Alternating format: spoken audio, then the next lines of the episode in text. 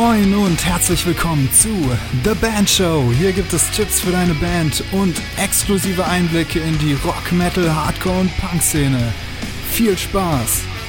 Yo, yo, yo, hier ist wieder euer Murphy und herzlich willkommen zu einer neuen Folge von The Band Show.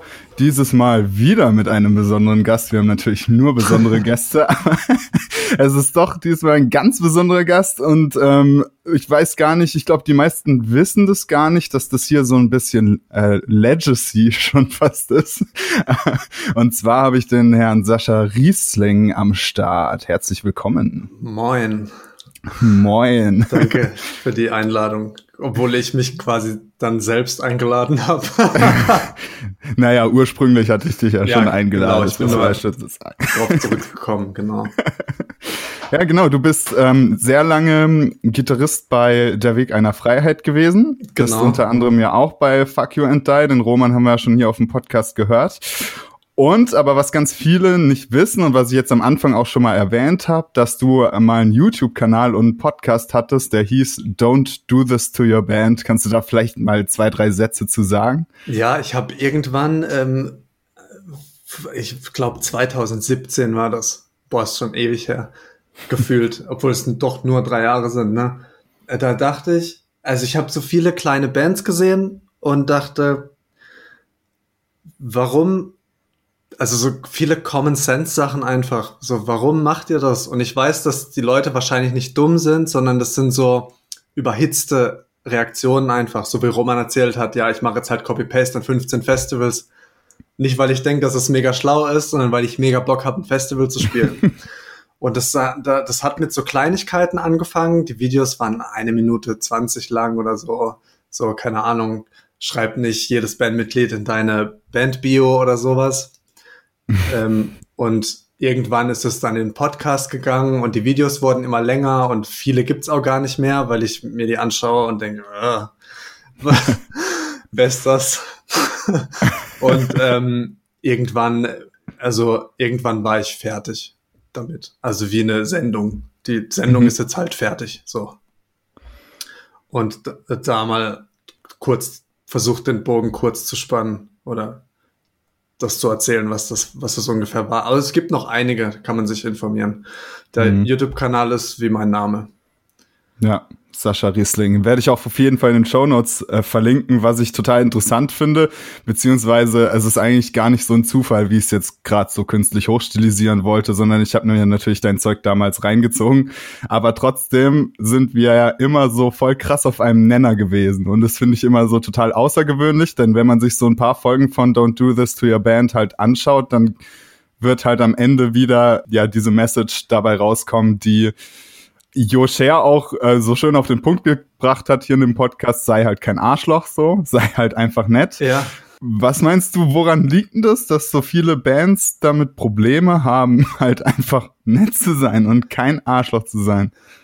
Ähm, ich, das ist eine Sache, die man, glaube ich, sehr differenziert sehen muss. Es kommt halt, also es gibt zum Beispiel, stell dir so eine Band vor, die irgendwo auf dem Dorf im Proberaum spielt. Da gibt's vier Proberäume und die sind halt, die können voll gut ihre Instrumente spielen.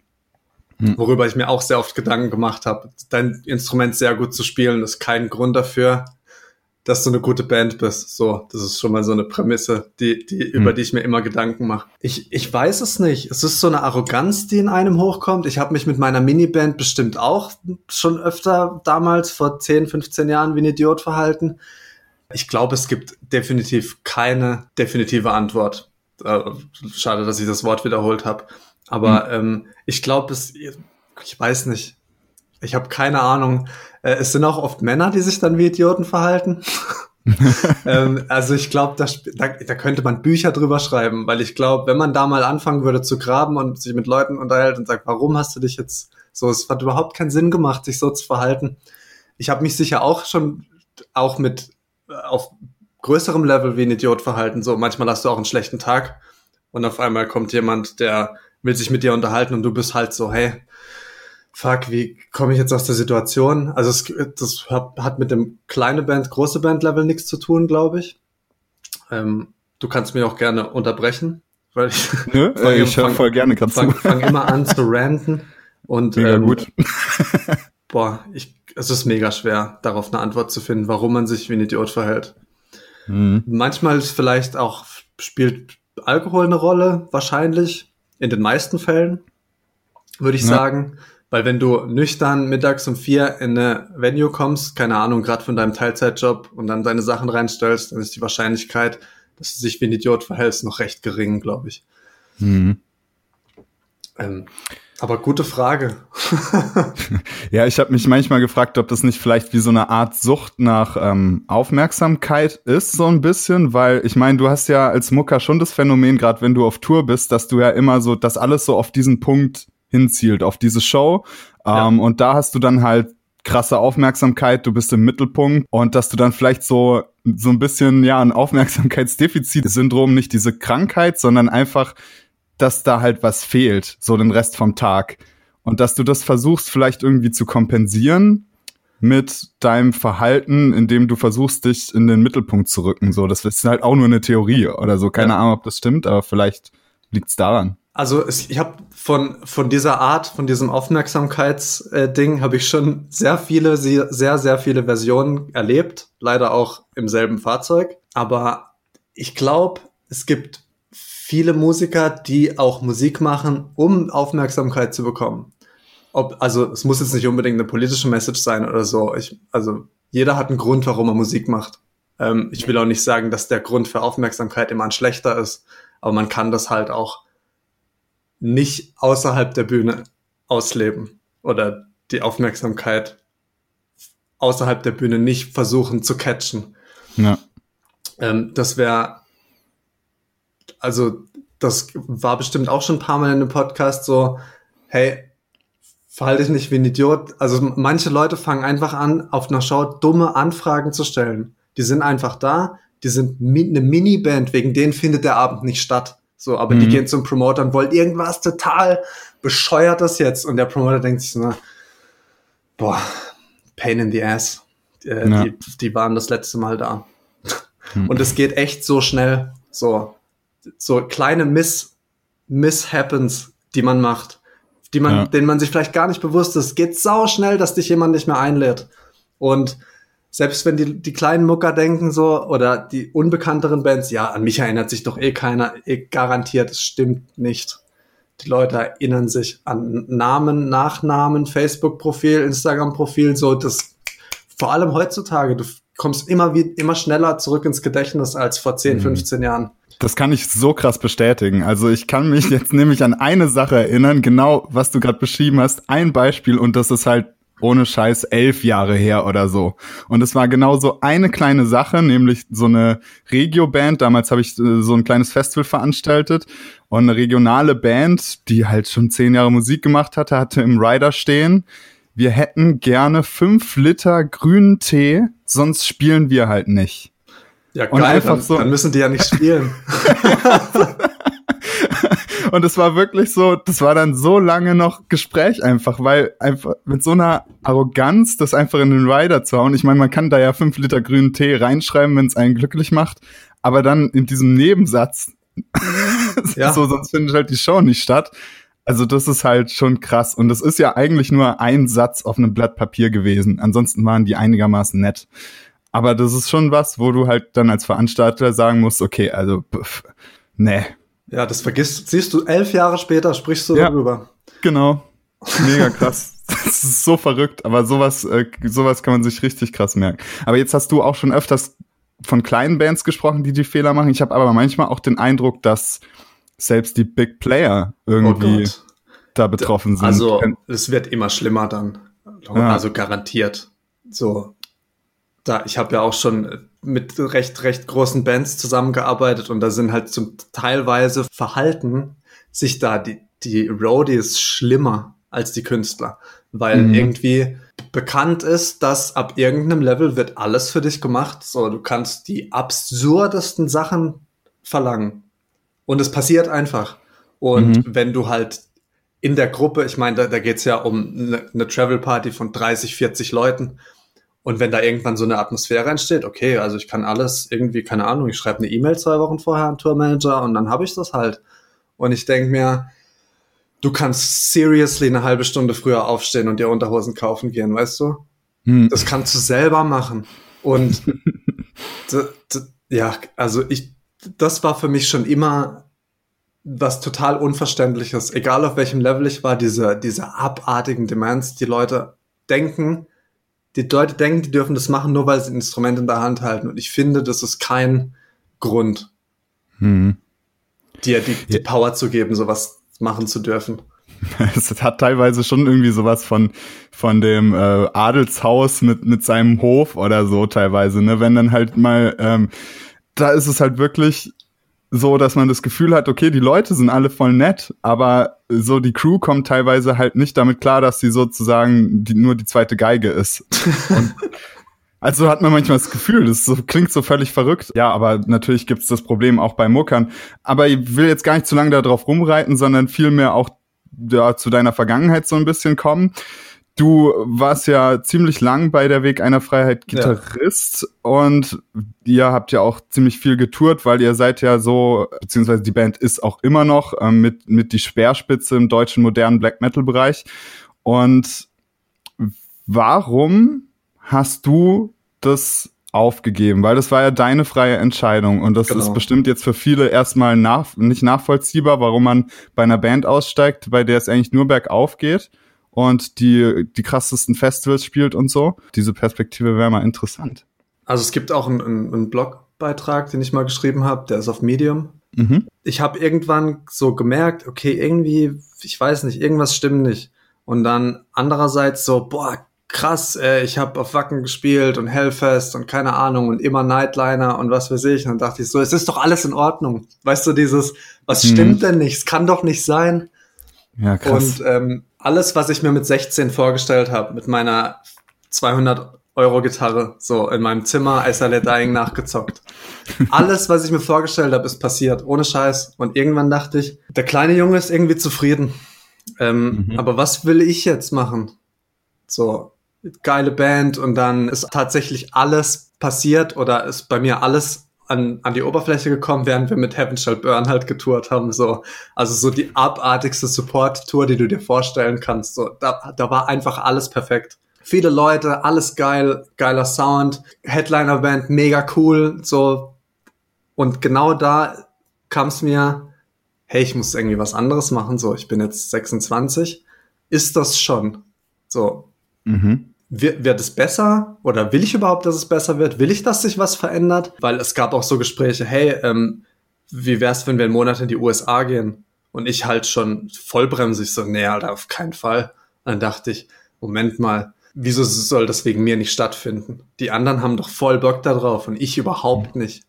Mhm. Ähm, und das, das waren dann so Aussagen, wo ich quasi probiert habe, das zu bisschen zu sabotieren, dass wir nicht lange weg sind und dann habe ich mir eingeredet, ja, ganz kurze Touren finde ich gut. Und das war aber auch nicht wahr. Und irgendwann war ich halt so ehrlich zu mir und habe gemerkt, hey, es wird Zeit, was Neues zu machen. Da, da gab es ja auch ein, ein, ein Projekt quasi, das auf der Seite weiterlief. Da habe ich, hab ich die Musik geschrieben. Es ist leider nichts geworden. Dadurch ist meine In Convergence EP entstanden. Also das war für eine neue Band gedacht. Diese neue Band, die es niemals geben wird oder gegeben hat, war auch ein Mitgrund, warum ich ausgestiegen bin. Und das war einfach was Neues zu machen. Ob das jetzt genauso erfolgreich ist oder nicht, war mir irgendwann egal, weil ich habe gemerkt, mir geht's wirklich ums Musikmachen. Mir geht's nicht darum, viel Geld zu verdienen oder davon leben zu können, was, was ja ein Begriff ist, den die Leute ziemlich gerne in den Mund nehmen. Und das mhm. sollte übrigens nicht definieren, ob du ein Musiker bist oder nicht. Ja, und dann habe ich halt ein ehrliches Gespräch gesucht, so mit Nikita. Das ging oh, anderthalb Stunden wahrscheinlich gesagt, hey, ich glaube, ich habe keinen Bock mehr. und also nicht, ich glaube, ich sogar, ich bin mir ziemlich sicher. Und dann kam so raus, hey, also wir haben das schon gemerkt, so, dass da die Leidenschaft runtergeht. Und vor allem, da sticht ein Konzert mir in den Kopf, da waren 1200 Leute, waren die Vorband von Heaven Shall Burn.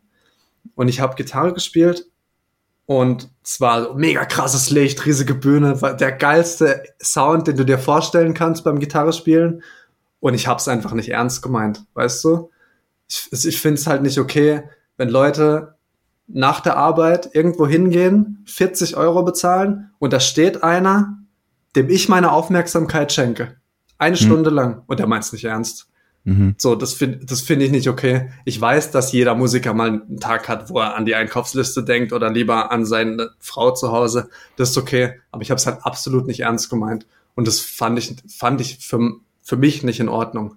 Also war das der Punkt, wo ich wirklich gesagt habe, jo, lassen wir es einfach. Dann habe ich halt noch viel als Crew gemacht bei der Veganer Freiheit, Monitor-Sound gemacht, Gitarren gestimmt, mitgefahren, so bisschen Tourmanagerhaft Sachen vor Ort geklärt, so.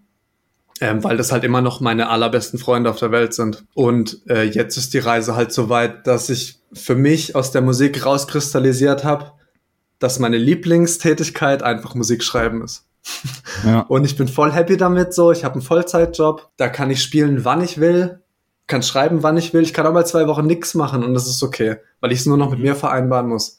Und ich muss, ich muss es nicht für jemanden ernst meinen auf der Bühne, der gerade Geld dafür bezahlt hat. Ja. Und äh, ja, es ist ja auch ein enormer Druck, ne? Also wenn man sich das mal klar macht. Den Druck kann man sich halt aufbauen oder nicht, ne? Weil, also ich denke, ich bin, klar. ich bin sehr idealistisch, was das angeht. So, hm. ich, ich gucke auf nicht gern Konzerte an, weil erstens mal klingt's auf meinen Studio-Lautsprechern viel geiler und ich stehe nicht gern in Menschenmassen. So, mhm. deshalb denke ich halt so, so, so extrem drüber nach. So meint, meint der Mensch das gerade ernst, der auf der Bühne ist, so? Oder macht er nur mit? Also klar, wenn ich mir jetzt einen Solokünstler angucke in der Köln Arena und da steht ein Gitarrist, der halt mitzockt, dann weiß ich jetzt, weil es geht nicht darum, ob der jetzt mega Bock hat, sondern es geht eher um den, um den Solokünstler. Das war eine Version davon, quasi. Also ich könnte noch viel, viel mehr und länger drüber erzählen, aber es, ich hatte, es war einfach fertig mit der Sache quasi und äh, ich musste da einen Abschluss finden. Um okay, da war das nur dieses im Prinzip Sättigungsgefühl oder kannst du auch ganz konkrete Sachen festmachen, die dich halt übel angekotzt haben, zum Beispiel auf Tour? Tour halt tote Zeit ohne Ende. Wahnsinn. Vor allem, wenn halt viel für dich organisiert wird, quasi. Ja. Da, da, fällt mir eine Tour speziell ein. Da waren wir mit, äh, nicht Nightwish, wie heißen die? Boah, wie heißt die Band aus Portugal? Ich weiß, also, keine Ahnung. Ich habe ich hab den Namen gerade nicht im Kopf.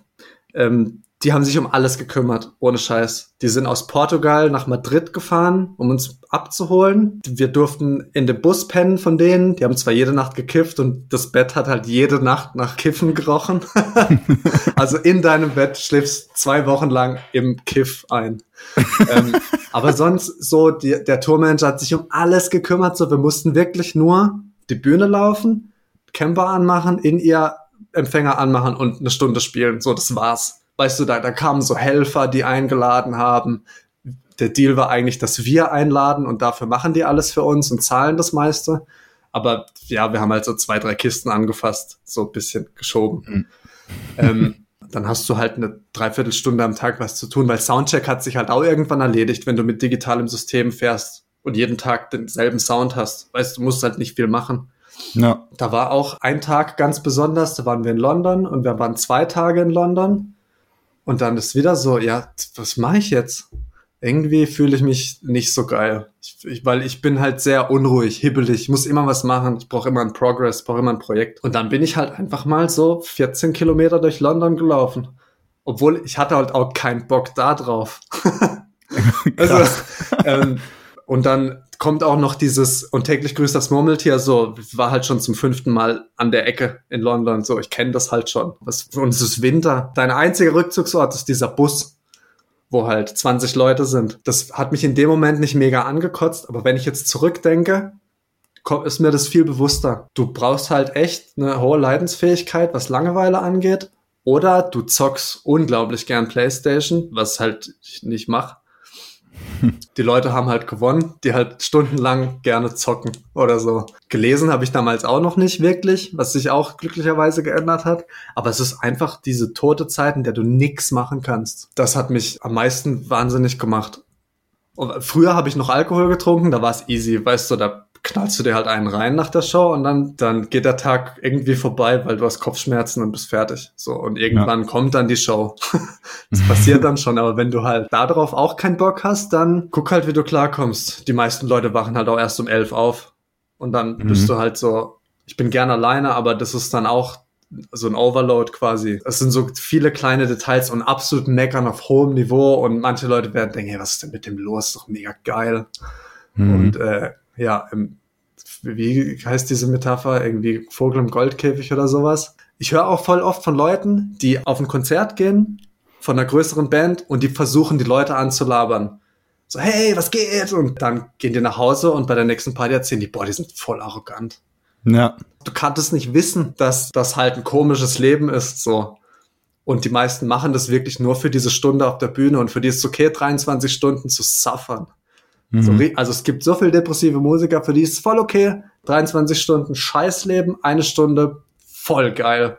Und der Trade-off war für mich irgendwann auch nicht mehr okay, weil ich habe halt Bock, andere Sachen zu machen. Ich will halt hier ein Regal zusammenschrauben. Weißt du, es sind auch so kleine Sachen, die ich da halt nicht machen kann. Hat halt auch zu dieser Entscheidung mitgeführt, aus der Band eben auszusteigen und irgendwie mein eigenes Ding zu machen. Und äh, keine Ahnung, jetzt habe ich halt 17 Follower auf Spotify oder 20 und das ist für mich voll okay. ja, das ist so ein Gedanke, mit dem ich mich auch ziemlich viel beschäftige, weil es ist jetzt kein großes Geheimnis, dass so das Tourmanagement einer meiner größten Leidenschaften ist. Und als Tourmanager hast du ja natürlich noch viel mehr zu tun als jetzt die Band, weil du ja eben das ganze Zeug für die Band abklärst, die dann rumsitzt. Aber ich habe mich schon gefragt, selbst als Tourmanager hast du ja unendlich viel tote Zeit, ob man nicht sozusagen auch diese Zeit nutzen könnte. Ich meine, wir leben ja jetzt gerade in der Zeit, in der Remote-Arbeiten ja irgendwie einen, einen, ganz anderen Stellenwert hat. Voll. Warum hast du das vielleicht für dich damals ausgeschlossen? Also ich kenne jetzt auch ein paar Musiker, die das halt tatsächlich so machen, die halt ja die Zeit nutzen, um sich halt dann nebenher da irgendwie selbstständig noch noch was remote technisch aufzubauen und, und die Hohlstunden praktisch mit produktiver Arbeit aufzufüllen. Das, hab, das ist ja auch ein Ding, was ich so probiert habe so mhm. äh, Freelance, selbstständig. Also ich war ja lange selbstständig und hatte nur ab und zu mal hier und da einen Job für ein paar Wochen oder so. So mit Mixing, Mastering, Editieren. Das ist eine ganz eigene Wissenschaft. So. ähm, jetzt zum Beispiel habe ich einen Job als Softwareentwickler, den ich jetzt nebenher machen könnte. So, aber das ist halt wieder so, habe ich Bock im Bus und dann diese, diese auf dem Tisch diese kleine Rille, wo dann die Handgelenke drauf liegen, habe ich da Bock, acht Stunden lang da in, in Laptop zu hacken. Und äh, dann, weiß ich nicht, habe ich geiles Internet, muss ich jetzt den ganzen Tag über meinen Hotspot äh, entwickeln. Mhm. So, weil ich brauche Internet zum Software entwickeln. Ja, ich weiß, es geht auch offline für die zwei, drei Entwickler, die vielleicht zuhören. Aber wenn du halt an einem Projekt arbeitest, wo quasi die Daten immer aus dem Internet kommen müssen, dann hast du halt Pech gehabt. Dann kannst du nicht locker mal remote im Bus arbeiten. Ich weiß, dass es für viele funktioniert, aber ich habe keine Ahnung, ob ich da wie cool ich das finden würde, weil ich in der Situation noch nicht war. Also ich finde es cool, wenn Leute das so eine gute Balance finden zwischen Remote Work auf Tour, vier Stunden da, Soundcheck, dann nochmal drei Stunden arbeiten und nach der Show vielleicht noch eine Stunde E-Mails beantworten, keine Ahnung. Ich habe viele Leute gesehen, die das machen und habe mich auch immer voll für die gefreut. Ähm, aber ich habe halt schon gern mein Setup hier, meine, meine Kaffeemaschine. Also ich bin auch zu bequem irgendwann geworden, um zu touren und ich gebe das ehrlich zu. Und mhm. da haben auch nicht viele Leute Bock drauf. Da muss man halt auch, also klar, go for it, remote work, wenn es geht. Ich meine, ich arbeite jetzt seit drei Monaten remote gezwungenermaßen. Ne? Ja, ich meine, ich finde das irgendwie sau inspirierend ähm, und ich denke, das ist was, jeder, der hier zuhört, sollte mal so, finde ich, drüber nachdenken, warum er das Ganze macht, wenn man dir so zuhört, weil ich finde das echt krass, dass du ja jetzt gerade mit Sascha Rissling auch ein sozusagen Solo-Projekt hast, wo du schon gemeint hast, okay, da hören jetzt lange nicht so viele zu wie bei der Weg einer Freiheit. Und du machst ja auch fast gar keine Promo irgendwie. Du machst halt das Zeug fertig, ja. haust das über DistroKit auf Spotify drauf und dann bist du irgendwie happy damit. Und das ist der Punkt, den ich halt inspirierend finde, dass man sich halt fragt, ja, warum mache ich Mucke? Und ich denke, ganz viele haben sich das gar nicht gefragt, sondern die kleben so daran fest, dass wenn man halt Mucke macht, dass man dann unbedingt auch groß werden muss, dass man dann unbedingt auf Tour gehen muss und dass das alles dazugehört, um mit Mucke halt happy zu sein. Ja. Und deswegen ist auch dieser Erfolgsbegriff, den ich ja sau oft auch zugegebenermaßen etwas äh, clickbaity benutze, ähm, ja auch so ein bisschen schwierig und da, da redet man dann ja drüber, was ist denn individueller Erfolg? Genau, und das ist vermutlich das, das, wichtig, das wichtige Wort davor, individueller Erfolg. Genau, also du bist jetzt vielleicht sogar in dem Moment mit dem, was du mit Sascha Rissling machst, erfolgreicher als mit äh, der Weg einer Freiheit. Kann man das so sagen? Ah, das würde ich nicht sagen. Ich weiß es nicht. ähm, ich habe ja schon so eine, also wenn ich gar keinen Weiterkommen-Gedanken hätte, dann würde ich es gar nicht machen. Ich habe das schon, das ist nicht mit, mit äh, Wettbewerbsgefühl, Competition zu, zu vergleichen, überhaupt nicht. Also ich will eine nächste Platte machen, weißt du, und ich will auch, dass die Mucke wieder komplett anders ist. Mhm. Und ähm, ich sitz hier und ich habe jetzt mal so zwei Wochen Pause, sch schreib gar nichts und ich probiere halt was komplett anderes zu machen. Ob das dann nur einer Person auffällt, ist mir egal. Aber das ist so, ich finde es auch cool, wenn die Followerzahlen steigen. Natürlich, wir sind Menschen, so, das ist ein eingebauter Mechanismus, ne? Mhm. Aber ich würde sagen, das ist eine, ein anderer Erfolg für mich als der Weg einer Freiheit. Ich würde sagen, für mich ist das erfolgreich. So, ich, ich habe zwei Nachrichten bekommen zu meinem letzten Album. So, hey, also die bisschen tiefer gingen als, mhm. als hey, geile Platte. Worüber ich mich natürlich auch mega freue. Aber da ist eine Person, die das öfter anhört das ist für mich voll krass. Und das ist für mich schon so ein, so ein cooles Gefühl. Oder auf irgendwelchen russischen Blogs zu sehen, dass die Platte halt zum Download angeboten wird. So, das ist für mich auch ein Erfolgsgefühl. So, das finde ich schon cool. Das hatte ich mit der Veganer Freiheit nicht. Da habe ich nichts geschrieben. Hm. Das ist auch nicht schlimm. Da war ich quasi Handwerker, wenn man das so, so sagen kann, den Begriff. Ähm, und hier bin ich halt, das ist meine eigene Kunst. So, das, das habe ich komplett 100% erschaffen. Die beiden Typen von Erfolg kann ich nicht vergleichen. So, ich werde mit dem Projekt nicht auf Tour gehen und drei Techniker dabei haben und sowas.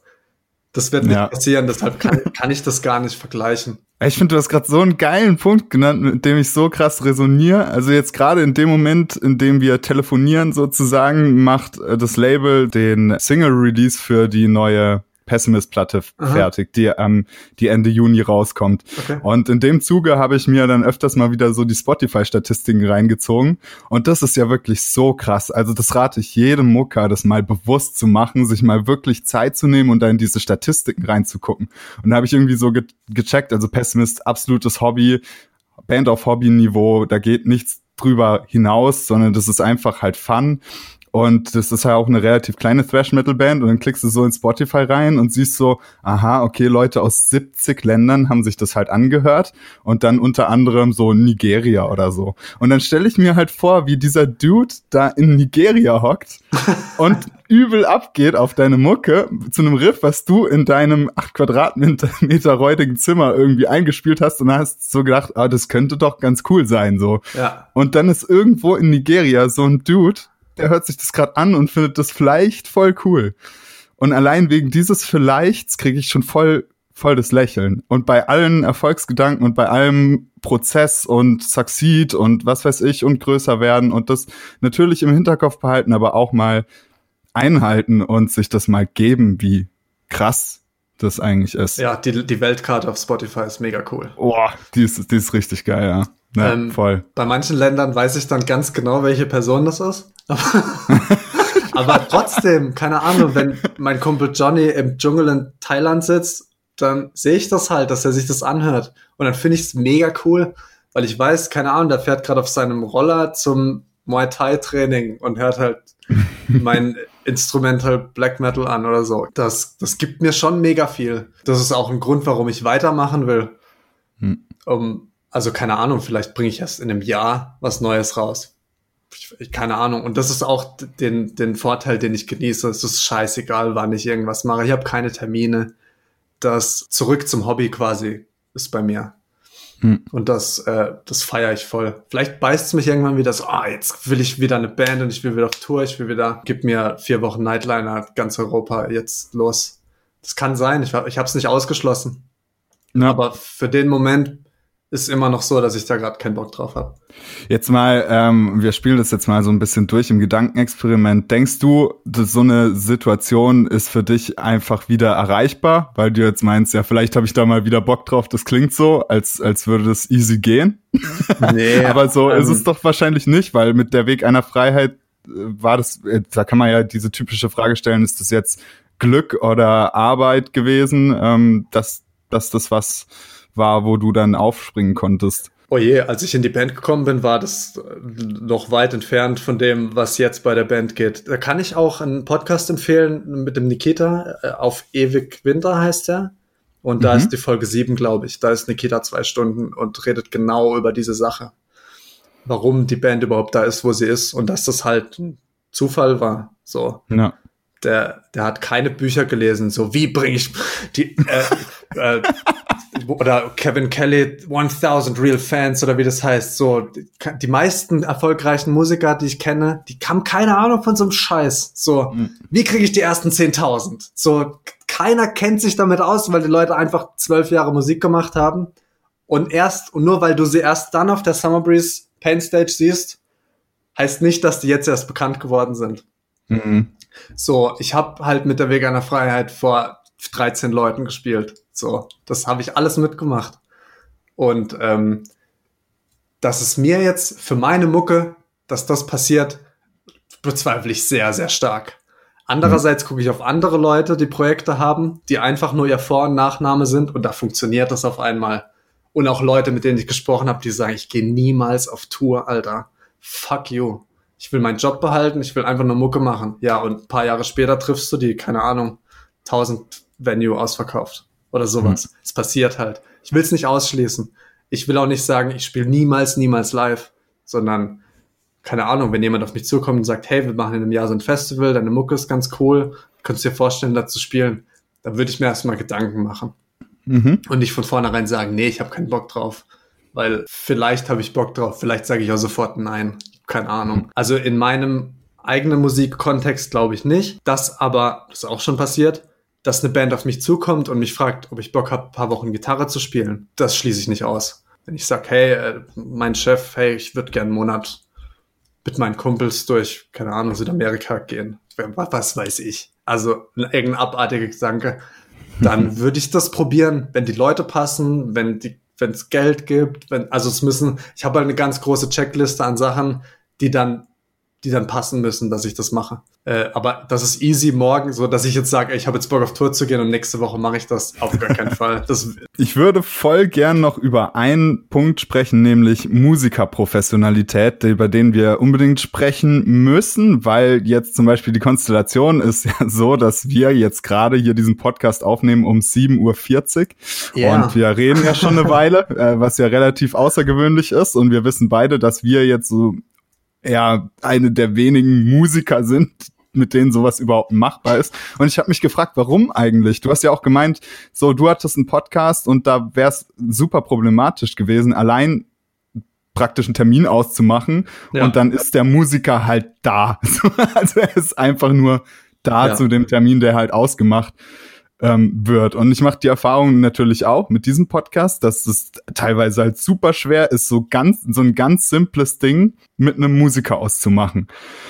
Und ich frage mich immer, woran liegt es? Und das ist ja eigentlich so eine Schlüsselqualifikation, die nicht nur im Alltag viel bringt, jetzt nicht nur auf Pünktlichkeit bezogen, sondern auch ähm, zum Beispiel, was der Roman auch gesagt hat, dass man halt direkt nach der Show einfach den Bus loadet oder so, ja, genau. dass das halt klar ist. Und das sind ja Sachen, einfach Prozesse, die man halt effizient gestalten könnte. Also Professionalität ist ja auch Effizienz in einem gewissen Bereich. Und woran hakt's da? Wenn ich als Musiker auf ein Konzert gehe, dann habe ich zwar Bock drauf, dann habe ich so die ganze Woche in der Firma ähm, an meiner Maschine dachte ich, boah, geil, Freitag endlich zocken. So, voll Bock. Oder Samstag endlich zum Gig. Für mich ist das dann, also nicht für mich, Sascha, sondern als, als irgendein Musiker halt, ähm, für mich ist das das Highlight der Woche. Fuck, ich hab so Bock drauf und dann trinke ich zwölf Bier und ich hab mega Bock. Aber man muss sich klar sein, dass es ein Arbeitsbereich ist. So, Du verlässt dich auf den Promoter, dass der die Tür aufmacht um vier, dass der einen Kaffee macht um zwölf oder keine Ahnung. Du verlässt dich auf den. Bei einer normalen Arbeit müssen wir uns aufeinander verlassen. Und das ist so ein simples Ding. So, du verlässt dich auf jemanden und er wird sich sau gern auf dich verlassen, der Promoter.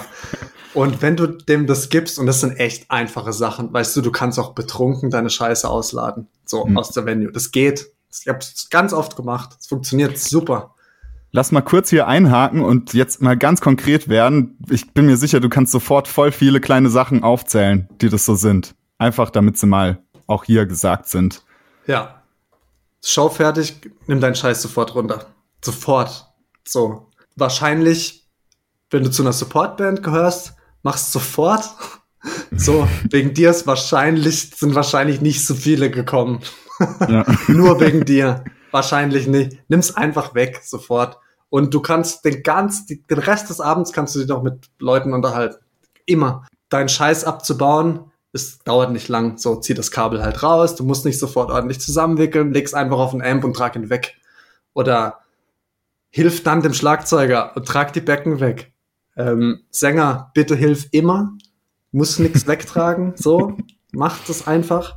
Ähm, Bühne leer machen, Sachen aus dem Weg räumen, niemals was im Weg stehen lassen. Es ist saugefährlich. Es ist immer dunkel um die Bühne herum.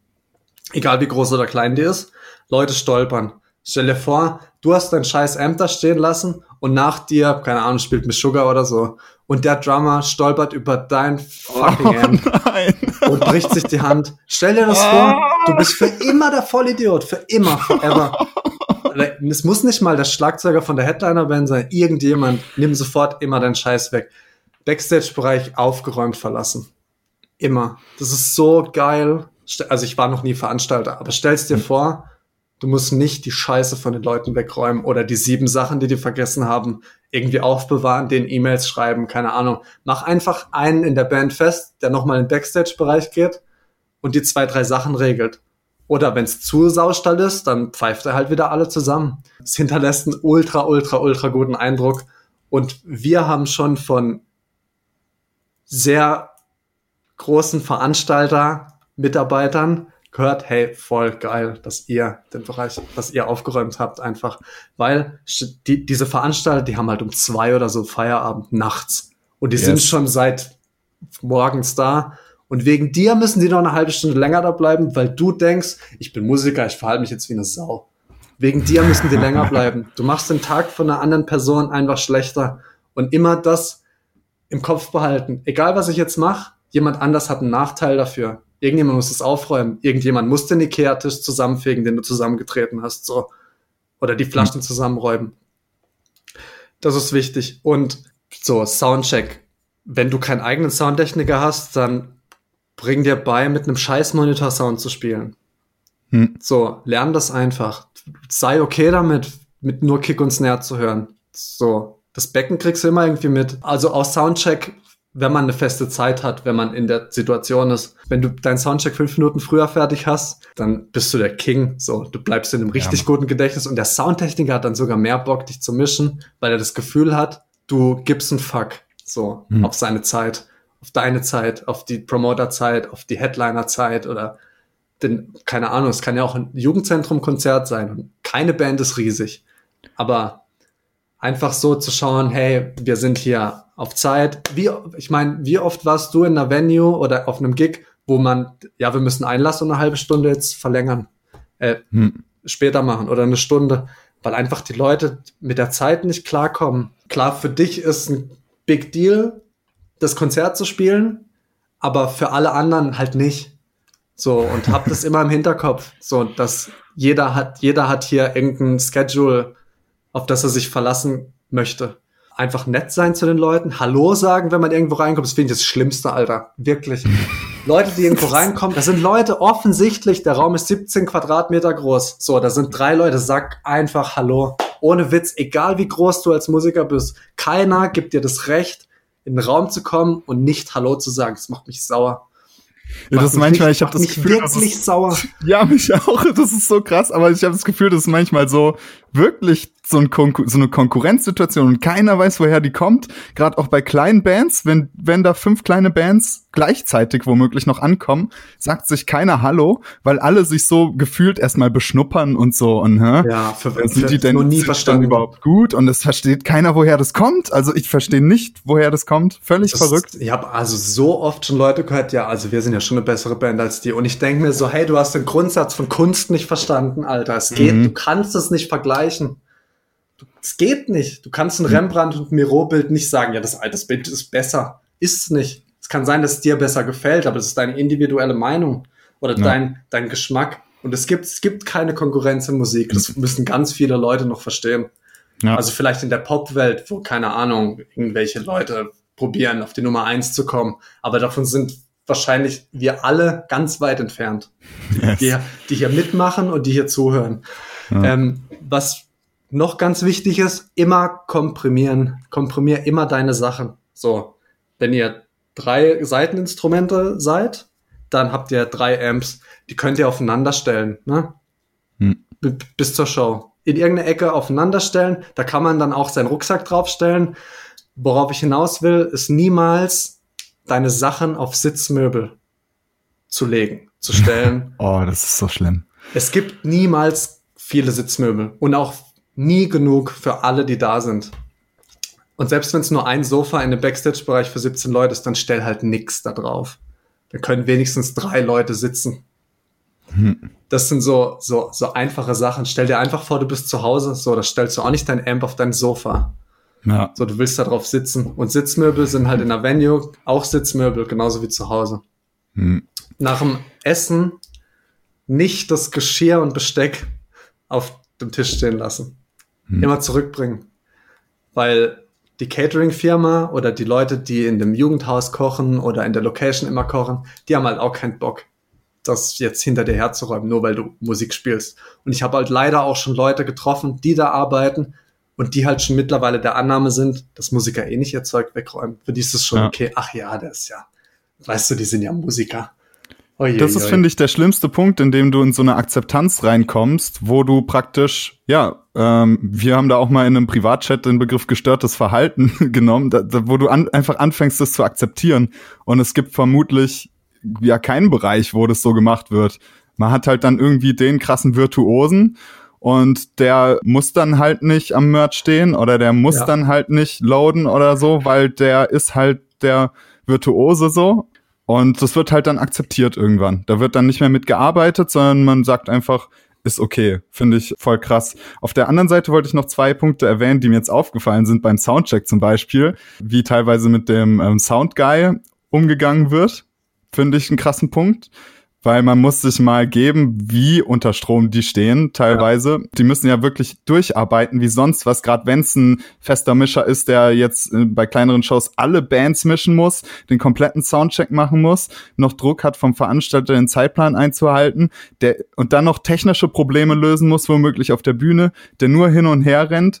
Ähm, und dann regst du dich auf oder so da hast du es ja schon richtig angesprochen, da geht es einfach vorrangig um die Zeit und dass man diplomatisch ist und du wirst als Band, wenn du geil zockst, auch schon irgendwie geil klingen. Ja. Egal wie mies der ist, das wird, wird schon irgendwie klappen. Das zweite ist ein Missverständnis darüber, was der Kühlschrank in dem Backstage-Bereich bedeutet. Also ich war ja auch sehr lange Veranstalter und finde es echt krass, dass selbst große Bands denken, dass das, was im Kühlschrank ist, ist sozusagen das, was der Veranstalter den Bands schenkt. Aber eigentlich ist der Veranstalter ja nur so nett und stellt halt der Band sau viele Getränke zur Verfügung, dass die nie das Gefühl haben, oh, wir sind hier knapp.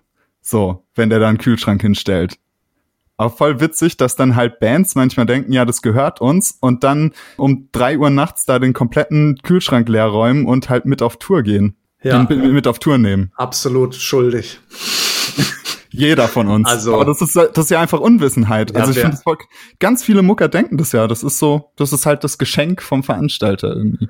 Auch schon sehr oft erlebt, sagen, hey, äh, der Kühlschrank, da ist noch was drin, ne? Wollt das nicht mitnehmen? Hm. Und irgendwann, ich habe schon Bands erlebt, die hatten extra riesen Sporttaschen im Bus, um immer einer macht die Runde, macht alles leer und nimmt's mit in den Bus bis einer sagt, heute nix holen. Bus ist voll. Klar, immer was mitgenommen. Kein Bock an der Tankstelle was zu kaufen. Also, es kommt halt darauf an, wo man ist, ne? Wer ja. du bist, wo du bist. Keine Ahnung, kriegst du eh schon 10.000 Euro an dem Abend, dann bist du wahrscheinlich eher in der Fraktion, die sogar eine Person dafür bereitgestellt hat, dass die den Kühlschrank leer räumt. Mhm. Wenn du mhm. ganz groß bist, hast du eine extra Firma, die quasi Getränkespedition macht, die mit einem Auto zu deinem Bus fährt und den voll macht. Das habe ich, wusste ich nicht. Ganz riesige Acts haben eine Bus, Busrider. Und dann bestellt der Veranstalter eine Firma, die darauf spezialisiert ist, Nightliner einzuräumen. Mhm. Voll krank. Ja. Aber ich verstehe das und äh, also klar, voll gern Bier getrunken, auch mal so zehn und dann Kühlschrank leer, hey Veranstalter, können wir noch ein paar Bier haben? Weiß ich, sag ja nicht, hey, füll den Kühlschrank auf, sondern können ja. wir noch ein paar Bier haben? Das war immer so mein Anliegen. So, mhm. ich würde halt noch drei trinken und ja. dann sind wir halt zu siebt, ne? Dann ist halt sieben mal drei. Mhm. Aber du hast recht, so der Veranstalter ist ja nicht der Getränkeauffüller, ne? Mhm. Und der Veranstalter kann jetzt auch nicht unbedingt zum Club gehen und denen sagen, hey, kann euer Auffüller nicht für mich arbeiten kurz, eine halbe Stunde, weil die Bands haben alles leer getrunken. Mhm. Also dieses Nachfüllen vom Kühlschrank ist schon, finde ich, mit, mit Vorsicht zu genießen, weil man weiß nicht, wer sich drüber aufregen wird oder kann. Ja. Da hast du schon recht. Also es war schon, ich habe mich nie gut gefühlt dabei, den Kühlschrank leer zu machen und den Bus zu nehmen. Das, das kann ich dazu sagen. Ja, äh, geht mir ähnlich. Ähm, das ist halt wirklich so ein Punkt, da kann man entweder einfach mal fragen oder halt, wie gesagt, diesen Vergleich finde ich immer ganz schön, wenn du dir vorstellst, entweder du bist bei dir zu Hause oder du bist bei wem zu Gast. Ganz typisch ist ja, du bist irgendwie mal wieder bei Mutter zu Hause und dann hat man halt den Kuchen nicht aufgegessen und dann sagt sie halt, willst du den Rest nicht einpacken, mitnehmen, dann könnt ihr zu Hause noch von dem Kuchen essen. Und dann freust du dich voll, dann packst du den Kuchen ein, deine Mutter freut sich voll und alles ist cool. Ja. So, und so ähnliche Konstellationen gab es bei mir auch schon, als ich Veranstalter war, dass dann halt eine Band gefragt hat, hey, können wir vielleicht noch ein paar Bier mitnehmen. Ähm, wir haben jetzt eine ziemlich lange Vor Fahrt morgen, wäre voll nett. Und dann sag ich doch, äh, also in 90 Prozent der Fälle sagt der Veranstalter dann, ah ja klar, nehmt euch, nehmt, komm, hier habt ihr noch eine Kiste, nehmt's euch mit. Aber einfach dieses, das gehört mir. Ich nehme das raus, finde ich halt sau schwierig. Ich finde Kisten mitnehmen fand ich immer sehr schwer. So mhm. Pfandkisten, also in Deutschland vor allem, ne? Also es ist ja okay, dann denke ich mir, okay, jetzt nimmst du halt die Kiste Bier mit, dann haben wir die halt im Bus. Ne? Das ist ein halber Quadratmeter, den wir verlieren. Da kann ich nichts hinstellen. So, nimm halt die Kiste mit Bier wegen mir, dann füll's irgendwo hin dann sind die Flaschen, die kann man viel einfacher verteilen. Lass die Kiste halt da, weil am. Ende ist das auch Kohle, die du klaust. So. Ja, Mann. Veranstalter muss, also die Venue, der Veranstalter muss wahrscheinlich der Venue dann die 3,50 Euro für die Kiste geben. Die ist halt mhm. weg. Ja. Irgendjemand ist immer der Dumme. also ich habe ja Backstage Fund abgegeben. Ich habe Backstage Fund immer abgegeben und das ja, waren immer ja. so, so kann man schon sagen, das waren halt 300 Euro. Ja, klar. Das, das, das, halt schon das vor allem ausländische Bands haben kein, die können das nicht wissen. Ja, so, klar. Nirgendwo gibt's, glaube ich, so ein sophisticated Pfandsystem wie bei uns.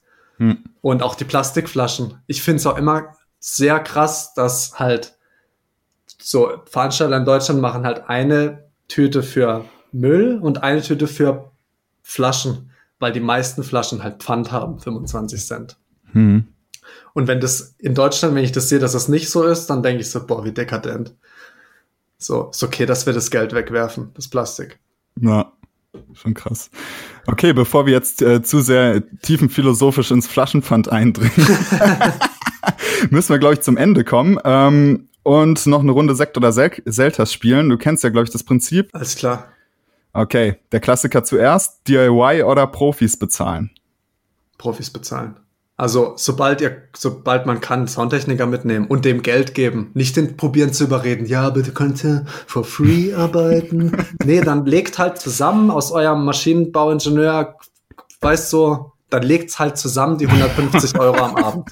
Dann hat, dann zahlt jeder einen 20, 20 Euro oder 15 Euro und dann habt ihr einen besseren Sound automatisch. Oder sobald ihr könnt, nimmt jemand mit, der das Merch macht also allein auf der Ebene schon immer Profis bezahlen. Die freuen sich, ihr freut euch, weniger Stress, alle sind glücklich. Catering oder Tech Rider zu 100% erfüllt? Ah, Catering. Echt? Wenn's gut ist, ist. Hm. Also, weil, also ich hab mir sau oft schon, obwohl, ah, es kommt drauf an, halt. Das kann ja. ich nicht beantworten. ich habe mir sehr oft Essen gekauft, obwohl es Essen gab, weil ich halt keinen Bock hatte, das zu essen mhm. ohne, ohne zu nörgeln. So, und bin einfach gegangen, habe mir halt was gekauft. So, ohne jetzt ja. jemand anzumeckern, dass es Spaghetti gibt. So. Okay. Ähm, Club oder Festival? Club. Festival muss man zu viel rumlaufen. Tun immer die Beine weh abends. Für Stimmt. nur rumlaufen in der Hitze und viel zu viel Wasser trinken, dann fehlen dir Elektrolyte und dann fühlst du dich nicht so gut. Stimmt, jetzt wo du sagst, ja. Ähm, auf Tour, Hotel oder Nightliner? Ja, im Zweifel Nightliner. Weniger Zeitverschwendung auf der Straße. Mhm. Da würde ich noch ganz kurz nachfragen. Also ich finde es im Nightliner, also ich habe da voll oft Herzrasen. Ich weiß nicht, hast du da nie Probleme mit? Also Erst, zum Beispiel, wenn du, halt, wenn du halt pennst und dann bremst der halt so und dann wache ich halt auf und denke, ich sterb jedes Mal. Also ich brauche, die erste Nacht kann ich nie schlafen und dann ist es normal. Okay, krass. War immer so, keine Ahnung. Für Bands Festgage oder Door-Deal? Oh, Festgage. Festgage plus Door-Deal. Ab, ab Break-Evens, keine Ahnung, nochmal Prozent drauf. Hm. Das ist übrigens, finde ich auch, ich frage mich, warum das so selten gemacht wird für Veranstalter. Also zumindest für mich war das immer das Geilste. Also Festgage plus, plus Door-Deal obendrauf, weil du halt, das ist halt wie wenn jemand auf Provision für dich arbeitet oder so. Ja. Und du hast das Gefühl, dass wirklich große Bands irgendwie, dass du da ein Schnäppchen gemacht hast. Fand ich immer mega geil mit. Aber die haben da natürlich halt trotzdem äh, ja was mitgenommen, so, so ist es nicht. Ja, klar. Halt, halt so ein cooler Deal war einfach für beide Seiten. Ja, Festgase plus ja. Door-Deal fand ich immer klasse. Ja, gute Sache. Ja, cool. Ich habe es schon angedeutet, das wird nicht das letzte Mal sein, denke ich, dass Sehr wir uns gerne. hier auf dem Weg unterhalten, weil ich finde, es macht ultra Bock mit dir, auch wenn wir halt echt krass ranten, glaube ich, so zu zweit. Ja, aber das ist halt das Tolle an der, an der Kunstform irgendwie. Kunstform, also ja. Für mich ist alles eine Kunst. Da, dann bleibe ich dabei. Das ist das Tolle an der Kunstform. Du kannst einfach ausholen, so. Mhm. Ja, total. Und ich denke, da hast du auch noch ähm, ganz viel zu berichten äh, und Tipps an Bands weiterzugeben aus deiner Erfahrung, über die wir jetzt noch gar nicht sprechen konnten. Aber trotzdem, ich denke, wir haben ganz viel coole Sachen abgedeckt und ähm, dafür danke ich dir auf jeden Fall. Ja, ich wusste gar nicht, heute Morgen dachte ich mir, was erzähle ich heute? Ich mache gar nichts mehr in dem Bereich. So, und dann wusste ich, dann dachte ich, ja, der wird mich schon die richtigen Fragen, der wird schon die richtigen Fragen stellen. Das hat auf jeden Fall Spaß gemacht. Ich komme gerne wieder. Ja, cool, dann freue ich mich drauf. Wünsche dir einen schönen Tag. Wünsche dir auch, Mann. Alles klar, hau rein, ciao. Ciao.